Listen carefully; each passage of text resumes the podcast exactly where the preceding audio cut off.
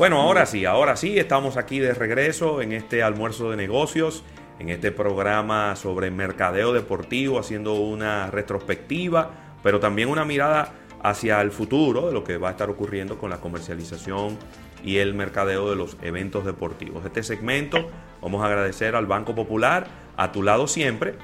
Y ahora sí, vamos a, darle la bienvenida y a dejarlos que se expresen, que están ahí contenidos. Y eso puede generar mucha, muchos temas de salud a nuestros amigos Odalí Santiago y a, y Maynor Valverde. ¿Cómo estás, Odalí? Maynor, bienvenido al programa. Saludos a, todos, eh, de verdad es un honor estar con ustedes eh, todos los años, ¿verdad? Yo creo que son más de cuatro, Claudio. Yo creo que sí. aquella vez que nos juntamos en, creo que en uno de los estudios de, Hugo Veras. Ciertamente. Eh, que estuvimos ahí con Virgilio Rojo, unos al lado de otros, en, en una sesión que no es permitida en este tipo, en estos momentos, de lo, de lo cerca que estábamos y apeñucados. Sí, sí, sí. sí. hay que buscar esa foto para hacer un TBT. Eh, bueno, gracias por, por, por, la introducción, por la invitación. Y intervengo porque justamente hoy me salió en los recuerdos de Facebook la foto de ese día. Ah, pues tú eres que tiene que subirla. En el estudio de, de, de Hugo Veras. De Hugo Veras eh, donde comenzó ya esta, esta tradición y como ustedes dijeron, este año, este año creo que es, todos los años son interesantes, pero este año es, le puede ser muy útil a mucha gente. Esperamos que lo que hagamos aquí aporte, aporte a todo el mundo, del, público de ustedes, que tienen muchos seguidores y mucho público en el lado del mercadeo, y hablo de mercadeo tradicional y en el futuro de negocios. Así es. Mira, vamos a aprovecharte a ti mismo, Minor, y yo quiero que tú, que vienes con una visión tan amplia en cuanto a los deportes en que están involucrados y me digas tu percepción en base a lo que ha sido el desempeño del deporte a nivel mundial en la pandemia. ¿Qué, qué reflexiones podemos sacar de lo que estamos viendo a final ya de este 2020 de el comportamiento de los diferentes países y sus diferentes ligas y si podemos sacar un ganador o un perdedor en cuanto a las estrategias que fueron utilizadas?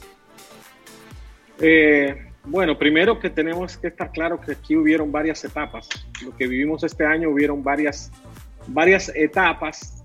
Eh, la primera que fue el momento del shock. Yo creo que ese día, eh, por lo menos yo no lo voy a olvidar, de pronto fue empezar a anunciar, todo sucedió casi en un lapso de tres días cuando las principales ligas de los distintos deportes fueron anunciando la, la cancelación o suspensión. Al principio, acuérdate que había una esperanza.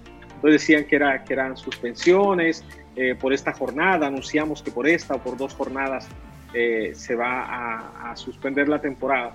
Para mí esa fue la primera etapa, una etapa en la que nadie estaba preparado, nadie estaba eh, listo para eso, donde las decisiones fueron difíciles, eh, las decisiones tanto del gobierno, de los gobiernos, como las decisiones de las propias ligas. Y ahí creo que hay que eh, diferenciar cómo se vivió esto en dos. Bueno, el deporte para mí en general son, son dos eh, dimensiones distintas, la, la, americana, o sea, Estados Unidos y Europa.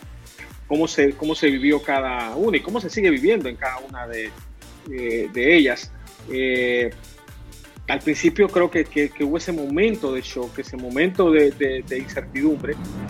Y ahí vino la segunda etapa, que fue la de ahora qué hacemos, la parte de, de, ver cómo se podía volver a activar el mundo del deporte y cómo no se podía, no se perdía la vinculación con el aficionado. Y yo creo que es bueno ver también como deporte no solo las grandes ligas, sino lo que lo, eh, también el que practicaba un deporte, el que iba a un gimnasio, el que iba a correr, o sea, fue de momento parar totalmente la actividad, era algo que creo que nadie se lo esperaba. Entonces comenzó el rediseño, que fue bastante, bastante rápido. Realmente eh, todos actuaron de una manera rápida, eh, hubo, hubieron que pasar por un tema de cabildeo. Hmm con los distintos gobiernos, pero también un cabildeo social. porque al principio ustedes escucharon aquella frase de que venía, por ejemplo, alguna liga o algún deporte a querer volver a, a, tratar de que se pusiera el foco en que el deporte debía regresar y la sociedad a veces te contestaba en un momento de mucho miedo como, eso no importa ahora, en este momento no, no estamos para eso. Recuerdo, por ejemplo, que España eh, pasó la primera vez que la liga eh, trató de, de, tener una conversación con el Consejo Superior del Deporte y con el Estado, la reacción popular fue, y esto que vienen a hablar, esto que vienen a poner, este no es momento para esto, no es momento para estar hablando, a quién le importa eh, el deporte. Y luego vino la etapa de tú rediseñar mm. el evento. Yo creo que aquí hubo mucha valentía, hay que reconocerlo, aquí hay mucha valentía de los deportistas, sí. hay mucha valentía de los dirigentes, hay mucha creatividad de los equipos de, de, de, de mercadeo. Eh, tenemos que, tenemos que, reconocerlo. O sea, y se empezaron a trabajar protocolos, empezaron a trabajar todos los temas y entramos a la siguiente etapa, donde paulatinamente los deportes fueron volviendo vivimos distintos sistemas, vivimos el sistema burbuja, vivimos el sistema eh, de protocolos, se crearon protocolos, eh, protocolos distintos. Tuvimos países que, que, que, no pararon del todo o por mucho tiempo. Ahí cabe destacar el caso de, de, de lugares como, como Japón. Japón de alguna manera suspendió los eventos masivos. Japón y Corea sí. suspendieron los eventos masivos pero no así suspendieron la actividad deportiva, como sí nos pasó, por ejemplo, en este lado, donde, uh -huh. donde, donde no podía salir ni a caminar. O sea, hubieron países donde no podía salir a caminar. Aquí, aquí se mantuvo el poder caminar, pero no podía ir al parque a correr, por ejemplo, mucho menos sin un gimnasio. Países como esos se mantuvo la actividad, vamos a llamar desde el punto de vista amateur, la que no congregaba eh, personas. Entonces comenzaron a salir, comenzó este mundo nuevo a verse, los distintos eh, sistemas, como te digo, la burbuja, eh, la, los protocolos, y fue un momento de readaptarnos a cómo consumir el deporte. Yo recuerdo el primer partido de la liga alemana, que fue la primera liga grande que, que volvió, y la verdad la sensación, estaba emocionado de ver deporte, pero la sensación era un poquito eh, dura y desalentadora porque cuando se comenzó no se había desarrollado toda la tecnología, se escuchaba el eco del estadio, el estadio vacío. Tú escuchabas todo lo que hablaban los sí. jugadores en un eco. Lo que le vocea, lo que le vocea el entrenador a los jugadores. Claro, pero inmediatamente comenzó a entrar la tecnología, ¿me entiendes? Sí. Ya ahí cuando entró, por ejemplo, la liga, la, la, la liga española, entró la Premier, entraron las otras ligas, eh, ya el sonido ya había sonido, que sacaron el sonido de EA Sport, que lograron colocar público, público, público falso. En el caso del baloncesto, lo vivimos con mucha eh, expectativa, porque el baloncesto, acuérdense que el baloncesto tuvo un doble componente. Sí. El baloncesto tuvo el componente pandémico y el componente social, a través de la crisis racial que se estaba viviendo en Estados Unidos. Sí. Entonces, eh, realmente mis respetos para el comisionado y todo su equipo realmente yo sé cómo trabaja esta gente y, cómo se entrega porque eh, era un reto doble. Tuvieron que hacer concesiones, tuvieron que ceder en una serie de, cosas para lograr eh, rescatar la, temporada en ese esquema, en ese esquema de, burbuja. Un esquema de burbuja también lo utilizó la Major League Soccer cuando eh, concluyó la temporada que ya tenía comenzada. Luego vino MLB, que sí vino con, protocolos, protocolos que en el camino fueron demostrando que no iban a tener la gran efectividad que se decía, que íbamos a tener que convivir con que hubieran muchos casos, equipos que tuvieron que, parar su participación porque estaban en medio con los brotes dentro de los, eh, dentro de los equipos. Eh, y comenzamos a ver mucha reinvención o aceleración de lo que venía porque hay casos en donde hubieron situaciones donde se aceleraron. Por ejemplo, el caso de la ficción deportiva, que, que todo mundo eh, lo sintió con el tema del, del documental de, de, de, Jordan. Ficción deportiva ya las grandes ligas ah, y, y, las grandes empresas de entretenimiento venían trabajando formatos de ficción, de ficción deportiva. Lo que pasa es que al no tener deporte en vivo, eh, a lo que nos encanta el deporte, a los consumidores de deporte, nos dieron esas cadenas, Netflix, Amazon Prime, y todas ellas nos dieron ficción, eh, ficción deportiva o docu mentales deportivos. Eh, y se aceleró, se descubrió toda una nueva categoría. Como te digo, ya estaba trabajada, pero la pandemia la hizo, la hizo llevar a un punto donde se prevé que esto va, va, va, va a continuar, es un producto que tiene mucho público para, para, consumirlo. La parte de las redes sociales y la parte digital, no digamos. Hmm. Eh, pero esto hizo que, que, se acelerara, que se acelerara mucho más.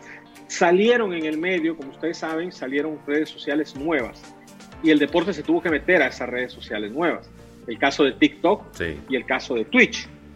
En medio de la pandemia eh, vino la situación de, estas dos plataformas que ya existían, pero no habían tenido el boom que tuvieron durante la pandemia. Por ejemplo, Twitch se desarrolló mucho porque una cosa que empezaron a hacer las eh, eh, ligas o las empresas deportivas fue trasladar al entorno eSport la experiencia deportiva para no perder al fanático. Y ahí eh, Twitch despegó. Y despegó porque ahí se veían los partidos, por ejemplo, de, de, estas ligas de eSport. Eh, y se quedado. O NBA tiene Twitch, Real Madrid tiene Twitch, Barcelona tiene Twitch. O sea, ya te transmiten partidos no de eSport, eh, sino de partidos, por ejemplo, de las filiales, de los jóvenes, del equipo femenino, pero están transmitiendo por, por Twitch.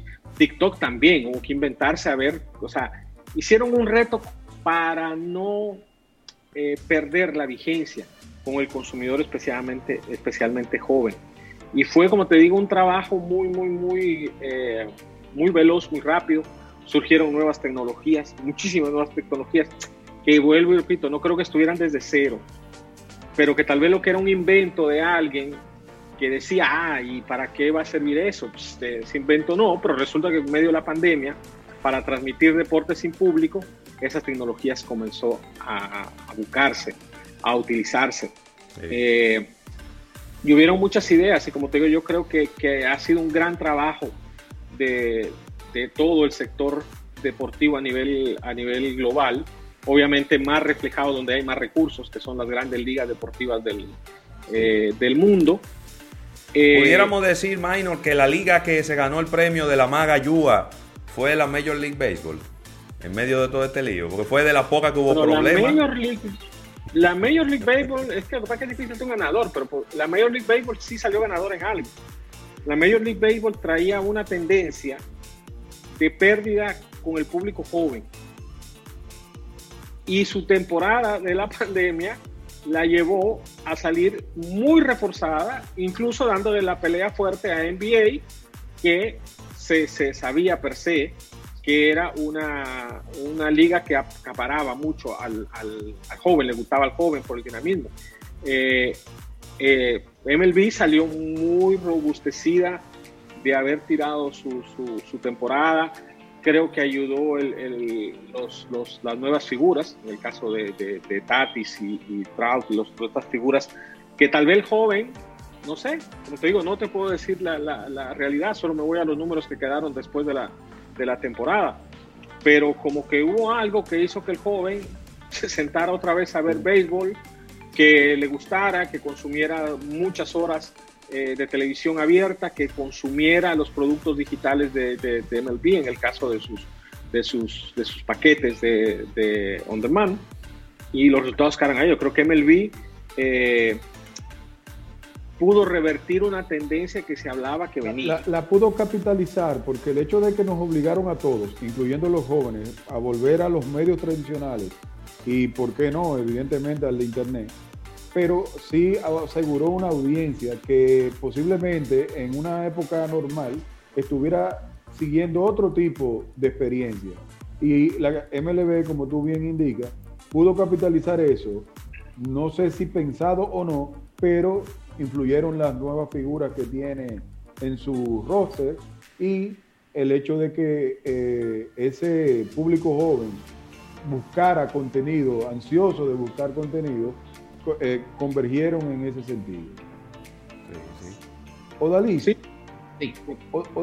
El caso comercial, el caso comercial fue un reto muy importante porque todo lo que es la liga, y bueno, y Maynor bien decía, no solamente las ligas, sino todas las actividades deportivas impactaron, bueno, todas las actividades del mundo impactaron negativamente la economía, pero en este caso estamos hablando del deporte. Y por ejemplo, los gimnasios, eh, de verdad que cuando tú veías un dueño de un gimnasio te daban ganas de abrazarlo y no podía por el distanciamiento. Pero, pero la realidad es que todo se vio eh, tronchado y en ese sentido las, eh, las ligas deportivas sabían que el principal reto, todas estas ligas se mueven con recursos y esos recursos tienen diferentes ingresos. Una que ya se descartaba era las entradas, porque eran ligas que iban a venir sin público y todo iba a depender de los patrocinadores. Pero cómo enamorar un patrocinador bajo este nuevo formato, como dijo Minor, si no estábamos ninguno preparados para manejar eso. ¿Cuál es tu opinión acerca de esa realidad que vivió el deporte desde el punto de vista comercial?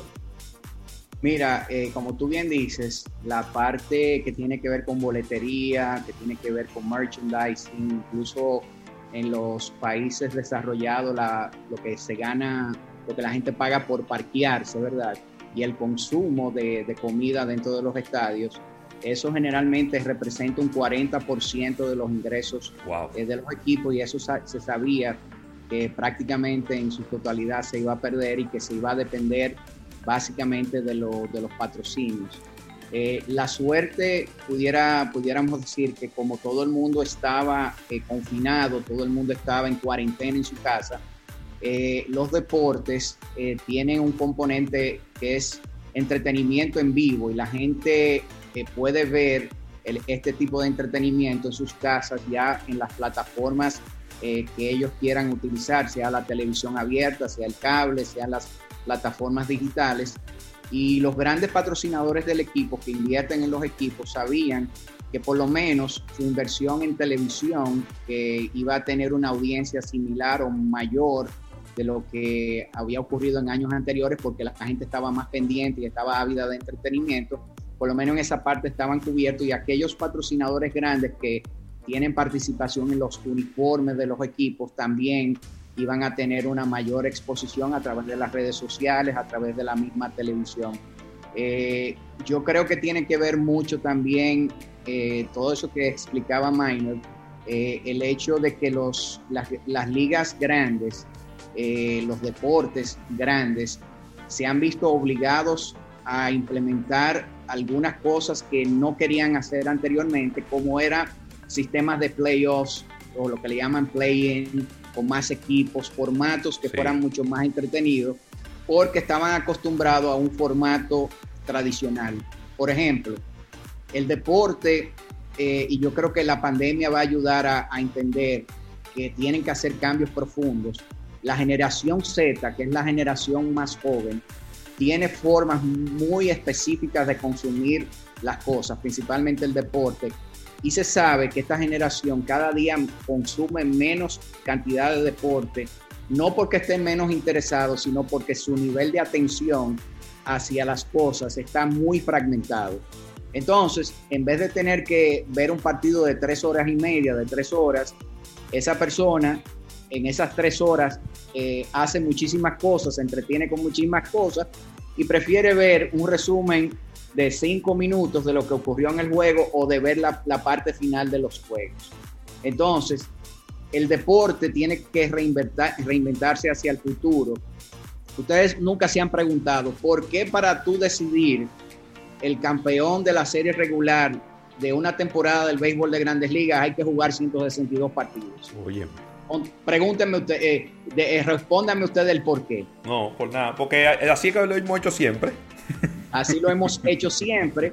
Entonces, ¿qué pasa? Cuando tú tienes una temporada de 162 partidos con estos, estas nuevas generaciones que tienen tantas cosas que atender, ellos lo que dicen es, bueno, empezó la temporada de béisbol, eh, yo voy a estar chequeando, voy a chequear los videos de mi equipo, pero al final es que yo me intereso sobre el resultado porque al principio todavía no sabemos cuál es el equipo que va a ganar. Y así mismo está ocurriendo en todos los deportes a nivel internacional entonces las ligas y los deportes van a tener que reinventarse para que hacer las cosas más entretenidas para el fanático. Yo creo que esta pandemia ha ayudado a través de esta crisis a que las ligas empiecen a reinventarse. Ustedes vieron como la NBA, por ejemplo, hizo el play-in, donde los equipos, el equipo que quedara en, la novena posición, si quedaba con una cantidad de cuatro partidos o menos, entonces jugaba con el octavo lugar para ver cuál de, esos dos equipos entraban y eso hizo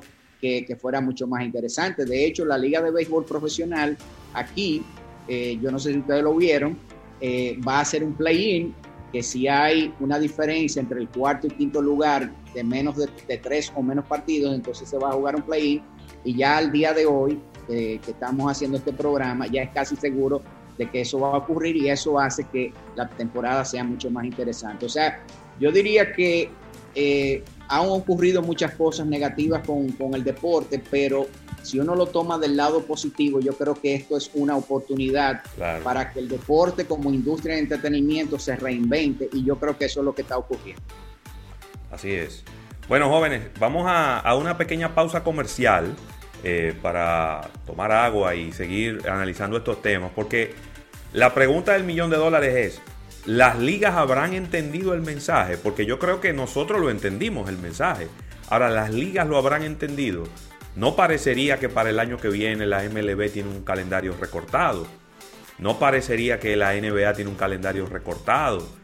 No, Lidón para la temporada que viene va a dejar el formato que tenemos ahora. Vamos a hablar de esto cuando, cuando regresemos. Estamos conversando con Odalí Santiago, con Minor Valverde, coordinado todo esto por Claudio Irujo. Rafael Fernández está por ahí, aunque no lo escuchen. Está preparando una de sus maravillosas preguntas que tiene con el lanzamiento del tirabuzón. Así que no se muevan que estamos en Almuerzo de Negocios, programas especiales 2020.